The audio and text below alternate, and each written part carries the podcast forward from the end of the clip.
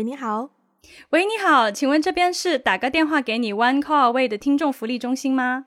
哎，对的，我这边是打个电话给你 One Call Away 的听众福利中心，我呢是工号八九七三五四为您服务，请问有什么可以帮到你的呢？你好，我是你们的听众，我身边也有一些外国朋友啊，在听你们的节目学习中文呢。他们很好奇，说 One Call Away 会不会提供每期节目的 transcript 呢？因为这个会很大的帮助到他们学习中文哦。听您的声音是爱妃同学对吧？哎呀，你这一通电话的时机真是刚刚好呢。打个电话给你，One Call Away 的 transcript 订购正式开始喽！现在开始上 Patreon 或者是爱发电搜索 One Call Away，或者是打个电话给你，找到我们的主页后选择你的 package，并且留下联络方式。下周四开始就会有主播亲自制作的 transcript 寄送到你的邮箱哦。太好了，我要立刻告诉我的朋友，谢谢你哦。工号八。啊，这边是八九。好的，就先这样啦，拜拜。啊，好，拜拜。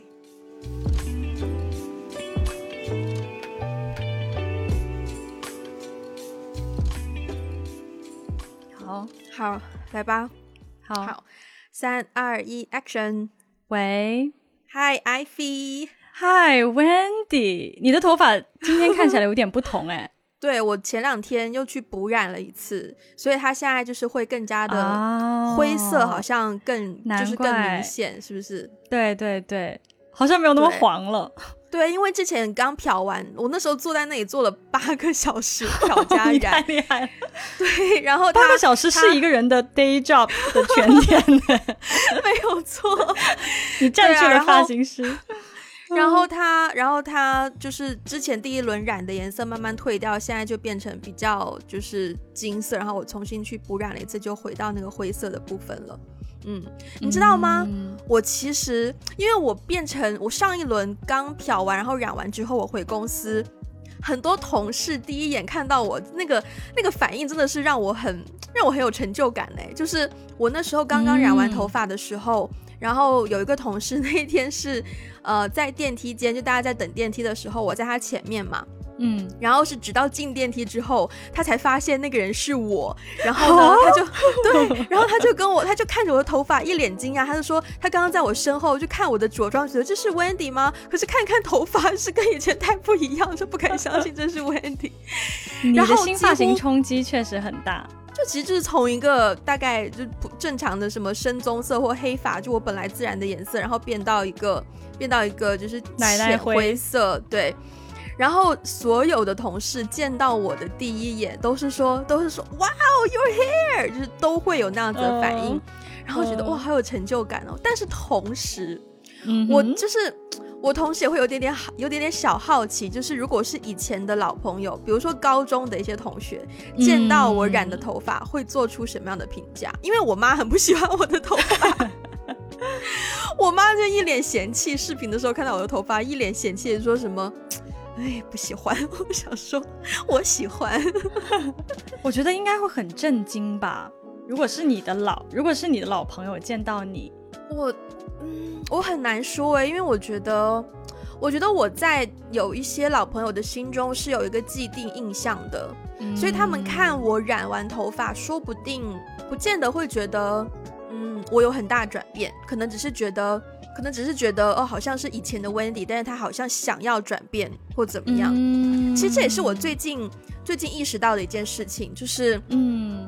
我觉得我有一些以前的朋友，他们好像。没有意识到，或者是我觉得我没有感受到，他们他们发现说，嗯，我已经变得跟以前不一样了，嗯，因为我自己觉得我跟以前在在他们就相比较以前我在他们身边的形象，其实我我觉得这一路我改变了非常多，是的，嗯，可是，一些经验让我觉得，当我跟他们讲话或者是聊天的时候，我会觉得他们好像还是把我当成以前一个比较。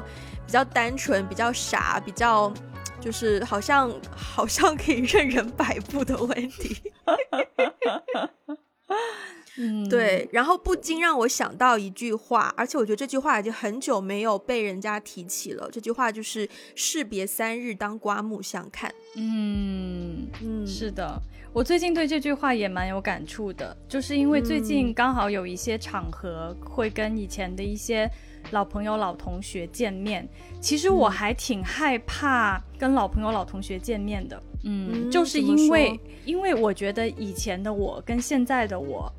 Let's say 以前是初高中吧，比如说中学时期的我，跟现在的我已经完完全全是两个不同的人了。所以，而且我知道以前的我在别人心目中的印象可能是什么。嗯，所以其实我觉得我已经，我已经也不能说脱胎换骨吧，但是以前的我有我喜欢的部分，当然也有很多我不喜欢的部分。我觉得我已经在努力的突破，并且完全改掉了。但是当如果我去参加一些同学聚会或是老朋友的聚会的时候，我很不喜欢对方依然用以前的那那个那个眼光来看待我，所以，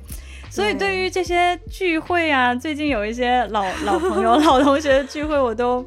不是很想要，没有很积极想要参加，是因为我不想 deal with 那种，就是我想要让对方以一个新的眼光来看待我，可是当我听到别人还在用一个旧的眼光看我的时候，我会那种。有一点点小烦躁，就有一点 frustration 吧。嗯，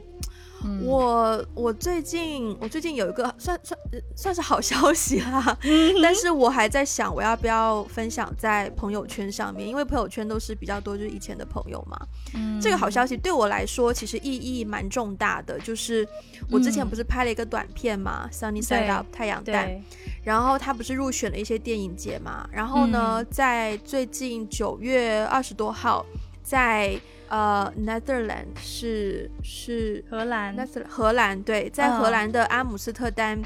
会有一个落地的电影节的放映。天哪！你知道，这对我来说，第一，它是因为这两年因为疫情的关系，所以这是第一场线下的放映。嗯，第二，我觉得这个东西我自己讲出来都不敢相信，这是第一次我拍的作品冲出亚洲，进军欧洲，这个确实很厉害，真的很厉害。我我也很希望有朝一天我可以跟别人说我做的东西冲出亚洲。我那天，而且是作为一个从来没有去国外认真留学过的人呢，就我只参加过短期的 summer course。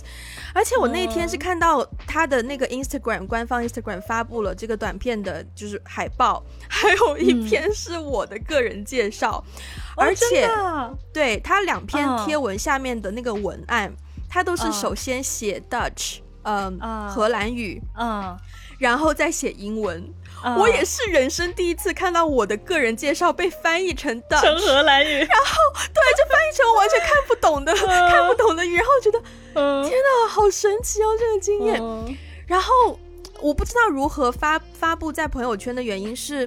我觉得这一件事情跟朋友圈以前的朋友对我的认识。太天差地别了，嗯，就就是特别是我来香港之后，首先我很少在朋友圈上面 update 我的我的改变，我的新的东西发生的东西，但是在 Instagram 上面就会蛮经常会 update 一些生活当中发生的 maybe 小事或是一些大事什么的。但是朋友圈因为真的太久没有没有发，再加上之前就是疫情开始之后，然后电影行业比较冷清了之后，我也很少发就是跟电影本身相关的内容。然后，所以我觉得，首先我很我不知道这样的一个消息发上去会不会被 appreciate，就是会不会被大家知道它对我意义有多重大。嗯，然后其次就是会不会会会不会有人觉得说，嗯，他跟就会不会有人质疑我？因为以前的我就是一个，我呃敲到桌子，我觉得以前。就朋友圈大多数就是高中跟大学时期的人嘛，就是我觉得以前我拍出来的东西是很随意的，然后是嗯过于生活化，然后不太有审美呃打磨的，就不太有艺术打磨的东西，嗯。嗯。可是这一次的这个短片是跟以往的制作不一样，然后是一个我蛮内心的想法的分享，是一个很 personalized 的东西。嗯，然后我我我我可能没有办法承担，或是没有办法期待说，万一有的人用那一种可能戏谑的口吻说：“哎呦，哎呦，Wendy，哎呦，冲出国际。”我可能不知道怎么样去对待，如果有这样子的反应。嗯，对，所以。所以 again 又是回到士别三日当刮目相看，我很我很希望别人可以刮目相看，但是我又觉得我又觉得好像没有办法去期待别人对你真的刮目相看。嗯嗯，明白。而且我又很讨厌，我其实很讨厌，如果别人一直看待现在的我都依然把我当成是以前的那种你知道傻妹的，或者是就是 只会读书的一种形象的话，我就觉得 come on，对啊，嗯嗯嗯嗯，明白。我觉得如果你发在朋友圈上，一定会引起轩然大波，这个这是这是肯定的。哎呦，不一定啦，毕竟只是一个小影展，又不是什么戛纳，又不是什么奥斯卡。但是不是啊，不是啊。但是即便是这样的一个影展，有多少人可以冲出亚洲呢？冲出亚洲这四个字，是不是自己讲出来都觉得很荒谬？不是因为，因为我突然想到一个很好笑的梗，就是拍电影可以冲出亚洲，可是如果比如说他是一个做会计的 accountant，他要冲出亚洲，他只能犯罪，上一些社会新闻之类的，真的是。我觉得对于士别相士别三日当刮目相看这件事情，我觉得我们可以有两个不同的角度去去去聊这个话题。因为首先第一个就是我刚刚分享过的，就是你如何去期待或是希望别人怎么样看到自己的改变，因为你在别人心中好像一直那个形象不会变怎么样。另一个就是自己怎么样去看待别人的改变。对，嗯，就当有一个很久不见的人出现在你的面前，就是双方的嘛，你自己会怎么样去看待？你会怎么样去看待对方呢？如果是一个很久没有见的朋友，其实如果是一个很久没有见的朋友，根据我的 我的你说我的经验，你说根据你说根据我刚刚很想接，根据维基百科，根据百度百科，呃，其实其实这件事情还蛮经常发生在我身上的，因为我不是就是上大学之后就出国了嘛，然后一直到我回来，我在外面一共待了七年。然后其实等我再回来工作的时候，多多少少会跟以前的一些同学，尤其是高中同学、高中同学或初中同学吧，有一些重逢，就有一些 reconnect。然后我自己在经历这个 re reconnect 的过程当中，我更多的体会到是，我觉得在过去的 岁月当中显得好像很老，但是就在在在之前的几年当中，我觉得我我慢慢变成了一个跟以前不一样的人。然后他们也变成了跟我认识的他们的那个当下不一样的人，所以比较大概率会发生的事情是，当我们重新就是重逢、重新建立关系的时候，不像以前这么亲密了。嗯，因为其实我们已经离得蛮远的了。对，所以有的时候刚开始有几次我会需要去调整自己的心态，就是说。我很难接受那种啊，我曾经跟这个人这么这么的 close，可是现在因为我们的生活方式不一样，我们的价值观不一样，我们的人生追求不一样，我们很难再像以前这样子很能体体恤对方、理解对方。就这种渐行渐远是很自然的，不是我刻意要跟对方划清界限什么。但是你就发现这个人跟你很不一样之后呢，就很难再像以前那种那种比较亲密的关系了。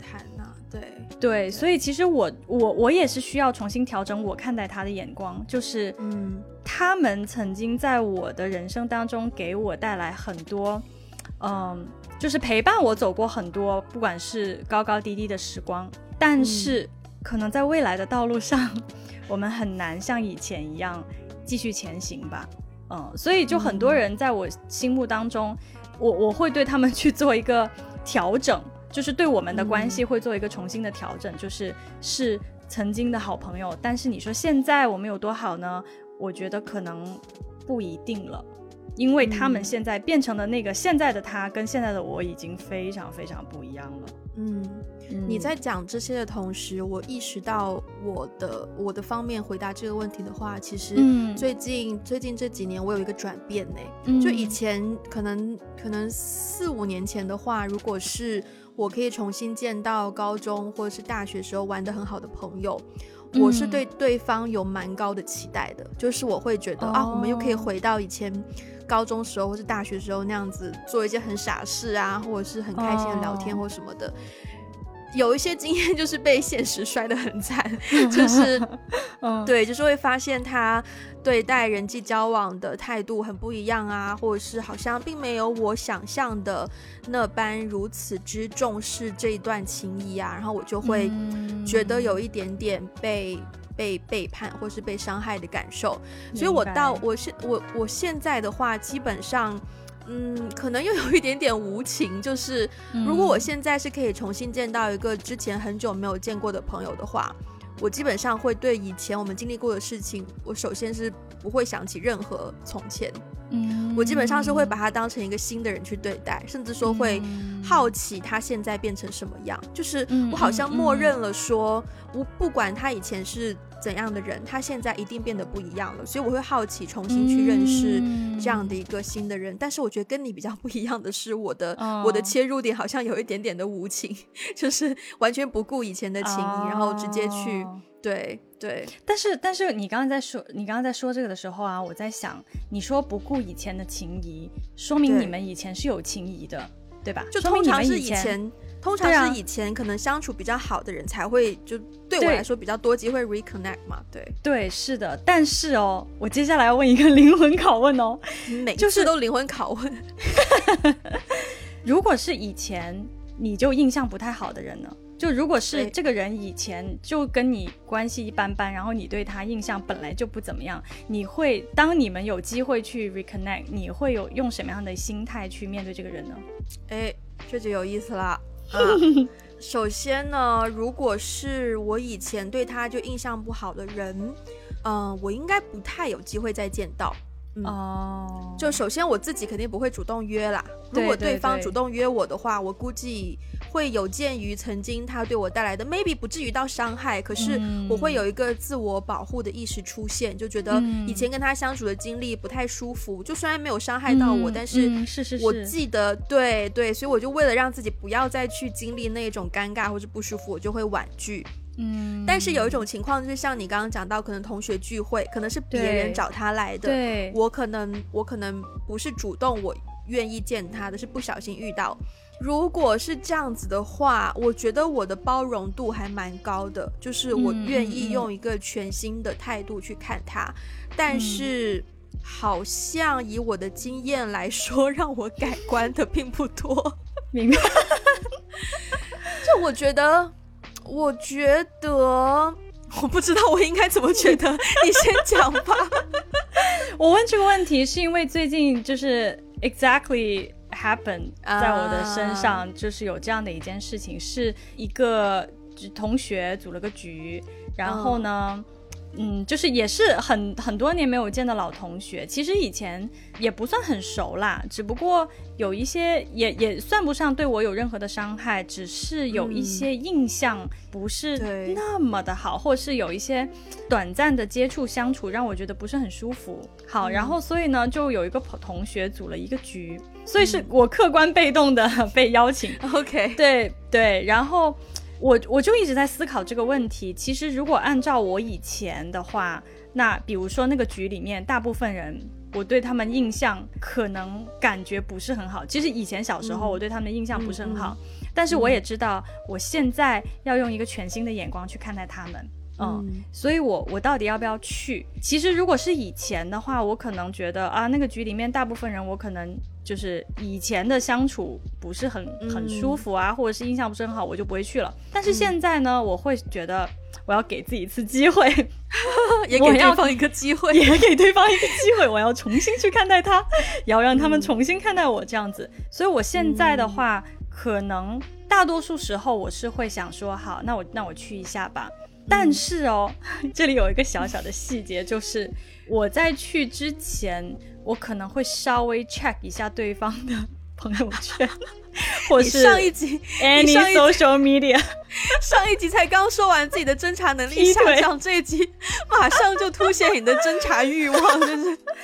但是，但是我我想我想说的是，我不是想要去侦查对方，只是我是想要做一些 background research。对呀呀呀，做一个 due diligence。我我我是想要先就是让自己的期待有一个合理，放在一个合理的范围。对，因为我我不可能说抹去之前对这个人所有的印象，用一个完完全全空白的，就是没有期待的去面对他，因为那些不是很好的印象是真实存在的。对。所以，所以我我觉得啊，就是窥探对方的社交媒体，就是多多少少能够看出一些端倪吧，就多多少少能够看出说，OK，这个人他现在，呃，是一种什么样的生活状态，他在过一个什么样的 lifestyle 啊，然后他在社交媒体上展现的是什么东西，因为他展现的是什么东西，就表示他想让别人怎么看待他，我觉得这个也是一个很重要的。信号，而且我我不得不说，我觉得我我看一个人的社交媒体还蛮准。就如果我看一个人社交媒体，他分享的东西都是我很有共鸣的，或是我觉得哎也是我很关注的东西，那很大程度我会很有可能我会跟这个人会成为不错的朋友。对，如果他分享的东西都是一些我觉得咦就是 咦，或是对，或是让我觉得不太舒服的话，我自己可能心里也会有一个小小的判断，就是说。那我们可能还是很不一样的人，我对他不要有太多的期待吧。那如果会这样判断，那如果一个人的 social media 是什么都没有分享呢？那就没有期待呀，那就一片空白去见他。我觉得这个就是这个就是我在做的事情，我在特别是在朋友圈、微信朋友圈做的事情，就是因为我嗯，我其实。因为我其实蛮 care 别人怎么看我的啦，就我很我会在意别人看待我的眼光，所以嗯，我会希望别人无论是第一次见面的人，或者是从来没有见过面，呃不，无论是第一次见面还是以前就认识，以前 maybe 很熟，maybe 就是只听过，我都希望他认识我是通过当下跟我见到面之后。呃，在我本人身上去看到我是谁，然后重新去去认识我。我不希望，我不希望他们用以前的我做过的一些事情去去去对去理解我是谁。然后我我也不希望，虽然说我的朋友圈比较少发东西，但我偶尔还是会发一些可能 podcast 有一个什么新的成绩我会发啦。然后，哎，你这样讲，我突然我突然强烈怀疑很多人都有你这个行为耶。就是跟谁见面之前，先去 research 人家的 social media，因为我之前有个经历，就是我跟一个很久没有见的朋友吃饭，然后吃饭坐下来没聊几句，他就开始突然间说啊，Wendy 有一个 podcast 哦，还做了很久。我就想说，天哪，我都还没有讲就先讲。然后现在想想，我觉得 maybe 是他 看了我的朋友圈，非常有可能。我觉得这是蛮蛮平常的一种方式，哎。对啊，内向的人可以学起来，就不是就不，因为你不觉得找不到话聊的话，你不觉得这个思路跟找工作很像吗？就比如说你找工作之前，你知道谁要面试你，或是谁给你介绍的一个可能一个 available position，都会先去 LinkedIn 上面去看一下他他的工作经历什么。你不会吗？如果是找工作的话，我当然会，但是啊，但是就是跟朋友约说啊哪天吃个饭，然后我就不太会。哦，对，But anyways，就是我我会希望别人就是对我的印象是来自于当下的我，因为我觉得我其实很容易发生各种程度的转变，所以我特别不希望就是别人通过以前的我去认定当下的我是一个怎样的人。嗯，明白。其实我也是，其实我也是这样，就是说，如果我。不管是重逢还是我认识新的朋友，我都希望对方就是看认识当下的我，就是以当下的我的那个状态来有一个结论，而不是说带着以前，尤其是老朋友啦，而不是说带着以前的很多预设来看我。对，嗯，对。其实我觉得，嗯，你先说。哦，没有没有，我想说，带着以前的预设来看我这件事情，其实跟我父母很像的。啊，嗯，因为因为我父母有的时候。他会说出一些话，就是说啊，你你你喜欢吃这个吗？或者是你喜欢做这件事情吗？我怎么不觉得？就是就比如说，我会陷入那种我其实自己一个人在外面这么多年，我都离开家十多年了，对吧？其实我自理能力还可以啦，除非除了我真的不喜欢做饭，我也不是很会做饭。但是大部分情况下，我还是能活得下来的。但是我一回到家，我父母就会就会，他就他的他的对我的预设就是我很懒，嗯，就是我我很懒呐，我很不爱收拾啊，我很邋遢，怎么怎么样啊？就是他会有对我有一些先入为主的预设。嗯，但是其实那些预设对我来说，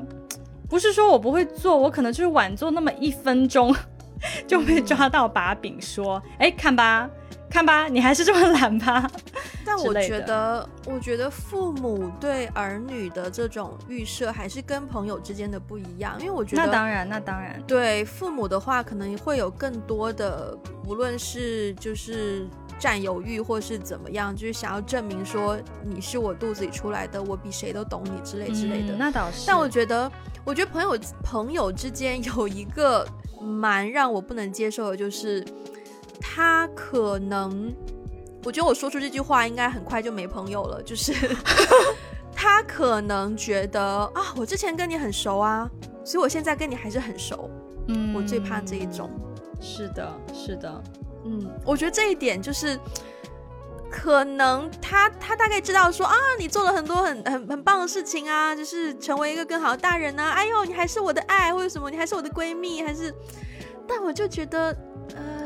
，not really，就是你不能够觉得我们以前很熟，现在就。就也对，你看吧，我就觉得这句话讲出来，应该很多以前的朋友下次见到我都会觉得，哦，温迪是不是觉得他跟我不熟了？没没事没事，你都不发朋友圈，没事没事，以前的朋友不会听到这一集的。对 对，其实你这么讲，我也蛮有同感的。其实我也我也很怕，我也很怕发生这种事情，而且事实上，这这种事情一直在发生。嗯。就是就是曾经很熟的朋友会觉得他很了解我，然后我们依然是很熟的状态。可是，在现在的就是多年以后，我们再重新相处之后，就觉得我自己心里会觉得。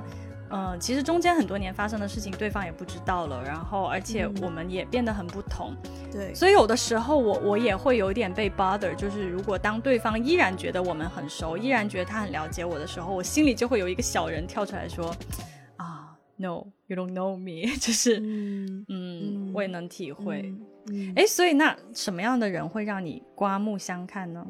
我觉得在讲这个问题之前，我觉得好像要先定义一下刮目相看啊，对对，就是对对，我觉得刮目相看好像可以分两种程度，一种呢就是你意识到对方变得不一样了，然后你就在心里面默默的接受了这个新的对方，嗯，另一种呢就是对方的改变已经大到要让你惊叹出来，就是像。呃，士别三日，当刮目相看。原本的那个典故当中，就是属于第二种第二种状态，就是就是被刮目相看的那个人，就说就说是啊，士别三日，当刮目相看。为什么突然进入了 CCTV 的配音状态？要有一种要有一种史剧的方式把它演绎出来，毕竟是古文嘛。对对对，所以所以我觉得，如果是这种这两种情况的话，什么样的人会对我刮目相看？嗯，会让你就是什么样的人会让你刮目相看？对，会让我刮目相看。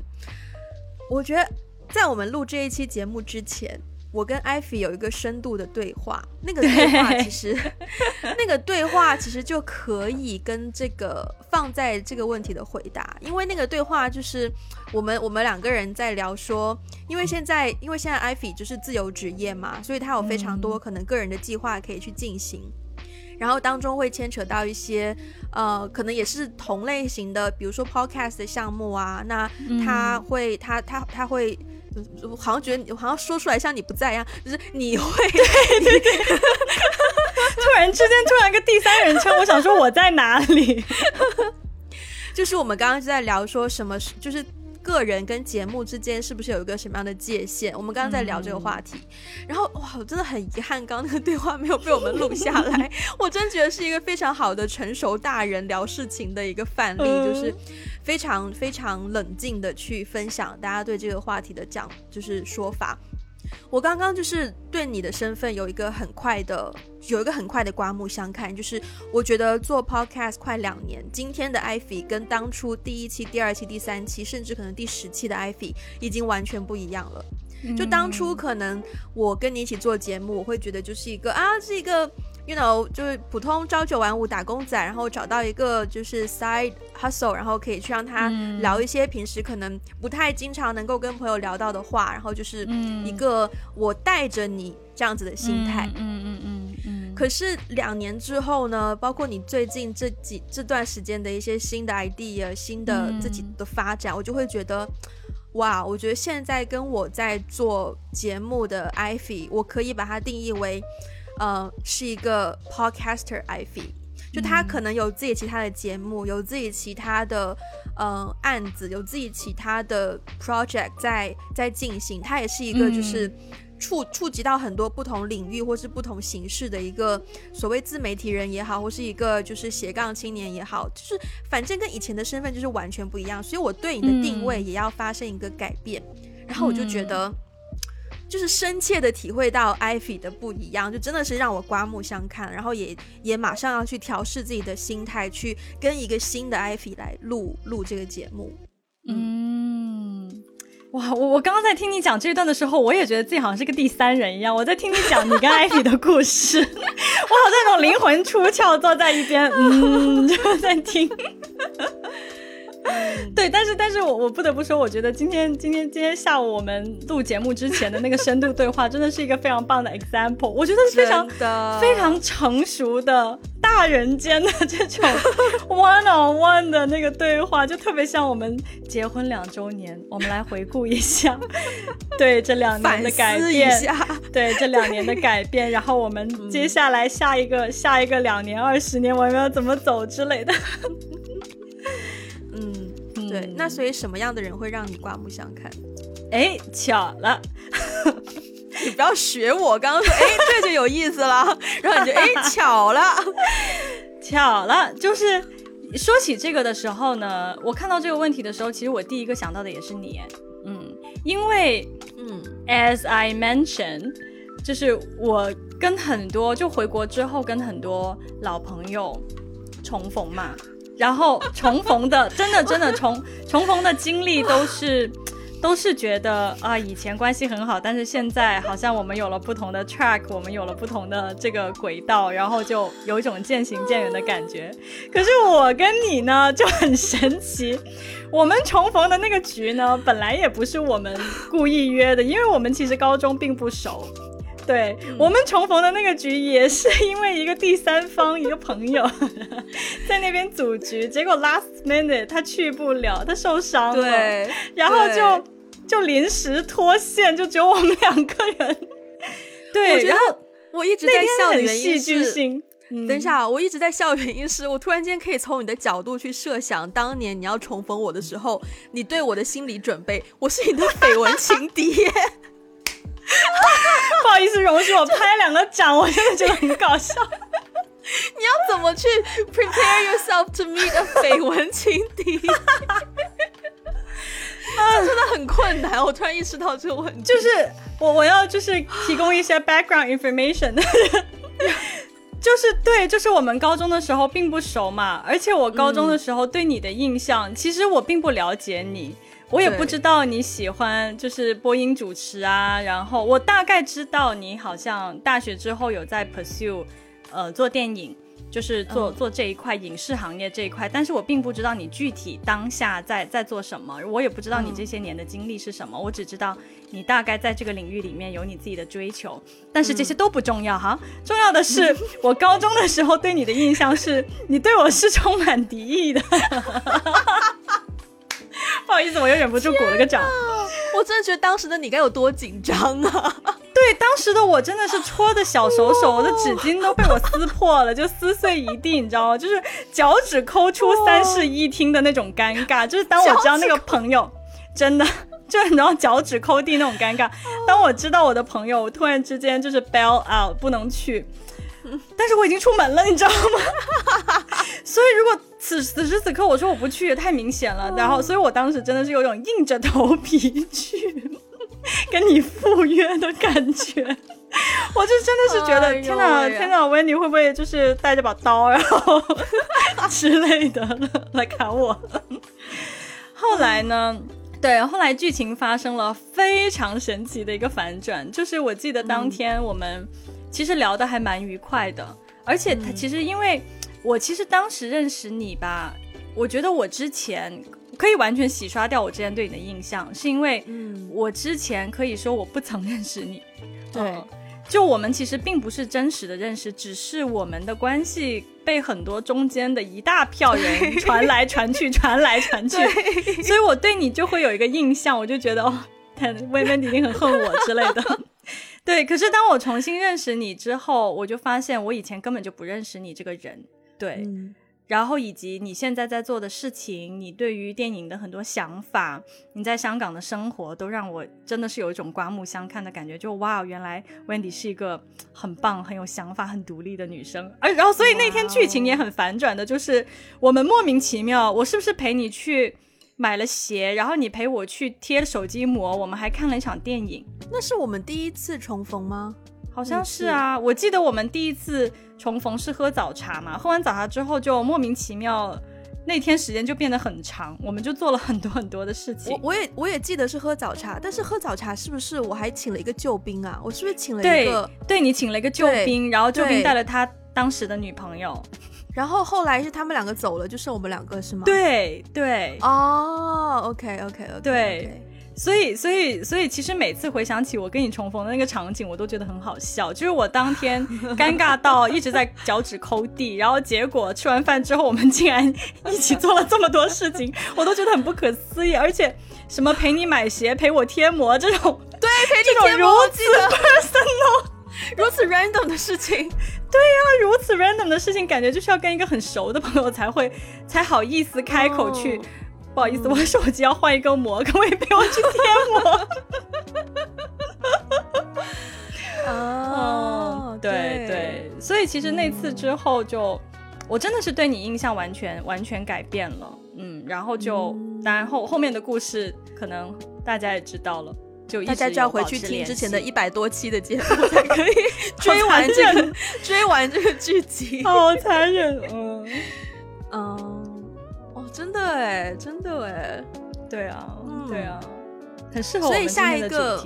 对下一个问题，你写你写的是可以分享别人对你刮目相看的经历吗？可以啊，就曾经呢，跟我在高中的时候是绯闻情敌的一个朋友呢，他在 他在大学毕业之后跟我重新相逢，对我真的是刮目相看的。我觉得提到现学现用，现学现卖。但是提到这里，我必须要再提一嘴，当年的那个绯闻，知道我们一起做 podcast，他应该也会对我们两个 boss 刮目相看。哦，我很期待他的反应，哎，我还蛮好奇他的反应的。但我他应该已经知道了，但我一直没有机会。你你有收获到任何反应吗？反正我是没有，我是没有问过他啦，我是没有问过他，你知不知道我们在做 podcast？但是后来有一次。好像也是一个很 random 的局，然后我有我有见到他，我有跟他讲，那个时候我跟你我跟你刚刚看完电影不久，哦哦，就是我有跟他讲，说我我跟 Wendy 就是很神奇的重逢了，然后我们现在关系还不错，我们那天还一起去看电影，怎么怎么样，嗯嗯，然后他当时就笑着就说，哦是吗？就意味深长，你知道，笑得非常意味深长，哦。对，我觉得如果我们两个人同时站在他面前观察他的反应，应该蛮好笑的。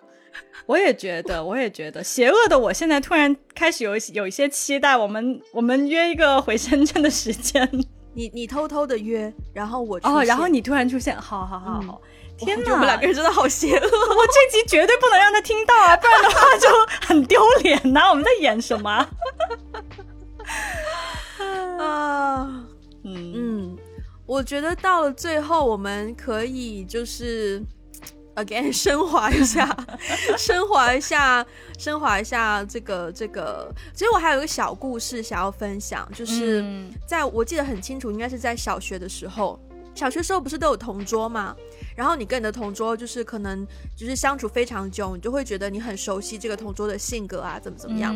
然后有一次很好笑，就是嗯学校里有一个什么活动，然后只有一部分学生去参加，我的同桌跟另一个朋友他的同桌去参加了。嗯，然后我就在跟那个朋友就在聊说，我们两个同桌呃回来之后会对这个活动有什么反应。然后我就说，哦，我同桌一定回来就会非常兴奋的说，哎呀，温迪，我跟你讲，刚刚这个这个什么什么，那个甚至什么什么什么，超好玩的。然后我那个朋友就说，他觉得他的他的同桌的反应一定会是，就是没有啊，就很无聊，对啊，就去啊，然后就回来。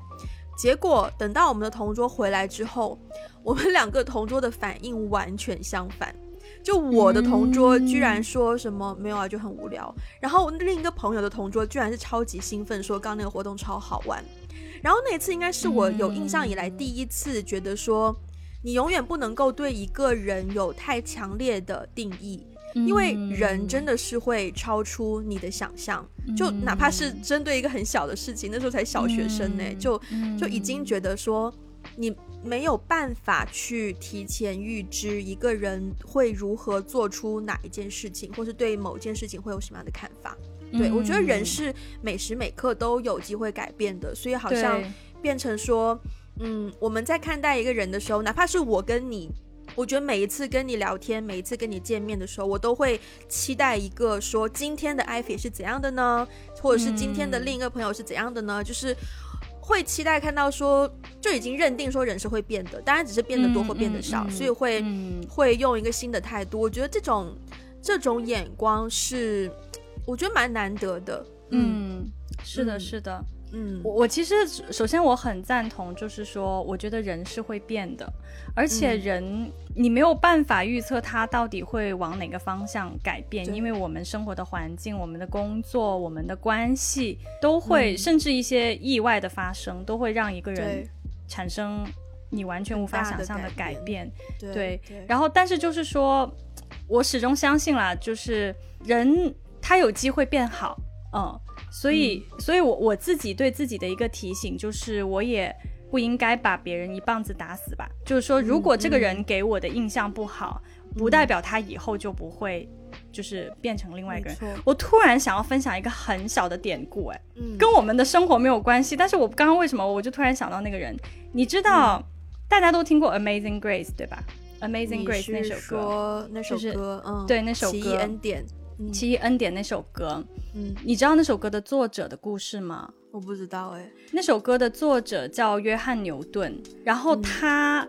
就是一个变化非常大的人。他曾经哦是一个贩卖黑奴的一个人，就是他是个英国人呢。然后当时还。对，当时当时还是英国殖民殖民时期的故事。他当年是个贩卖黑奴的的人，但是后来他发生了巨大的改变之后，他竟然成为废除黑奴的一个非常重要的一个角色，一个政治家。对，然后就写下了这首歌。嗯，对，其实这个故事。很多细节我不太知道了，但是但是这个故事我每次想到，因为我其实经常会听到那首歌，嗯嗯，也会让我觉得很很奇妙，就是人的改变可以这么奇妙，对啊，嗯嗯，为避免大家觉得艾菲有借机传福音的嫌疑，我向我向大家保证，这个这个绝对没有绝对没有借机传福音啊，大家，我只是说了一个故事而已，OK，嗯 嗯。对，所以说这句话虽然很久没有被提起来了，但是，而且我觉得特别是疫情期间，因为其实大家人跟人的交往少了非常非常多，无论是你在同一个城市也好，或是你在不同的国家也好。呃，你真的不知道对方在没有你的这段时间，他发生了什么样的改变，他接触了什么样新的东西。所以，我觉得当疫情慢慢呃过去，然后这个世界慢慢解封之后，我们真的要准备好一个新的态度，去重新看待所有每一位你重新见到的人，因为你们真的很久没有就对啊，士别三日已经要刮目相看，士别三年，你想想，对，可还行。对啊，对啊，所以，嗯，希望疫情早点过去，我们可以，我们可以早日再相见。对，我们可以早日期待一下对大家的刮目刮目相看。嗯，好，那我们今天节目就到这边。那像我们开头的这个小广告有提到的，我们的 transcript 的服务已经要展开了，所以从今天开始呢，就可以去 Patreon 还有爱发电来订购你们想要的这个 package 啊。然后从下个礼拜四开始呢，我们的 transcript 就会定期的发送至你留下的联络邮箱。然后这个 transcript 都是主播亲自制作的。就是过每每一个字都是亲自盯着去，对对，一定要强调这个，对。对，这是我们的心血，就是为了大家，因为因为真的很多人问到，然后我们就觉得好吧，既然如此，我们就嗯。好，然后如果大家喜欢我们的节目，也记得分享给你身边的人，不要忘记去 Apple Podcast 给我们一个五星的评论啊。我们的博客呢，应该现在开始是没有办法再登录了的，所以也请不要担心，我们之后会有新的，我们会想办法用别的方式把我们如果有一些比较长的想法、文字的想法写下来，会找到别的途径来分享给大家，就可以，嗯。呀，如果想要写信给我们的话，也依然是可以写信去我们的邮箱，就是 podcast one call away at gmail dot com。当然，在微博跟 Instagram 也是可以找到我们，可以直接在上面跟我们互动啊。还有 Facebook，嗯，呃，Patreon 爱发电，好，既然都讲到，那我们就下次再见啦，拜拜，拜拜。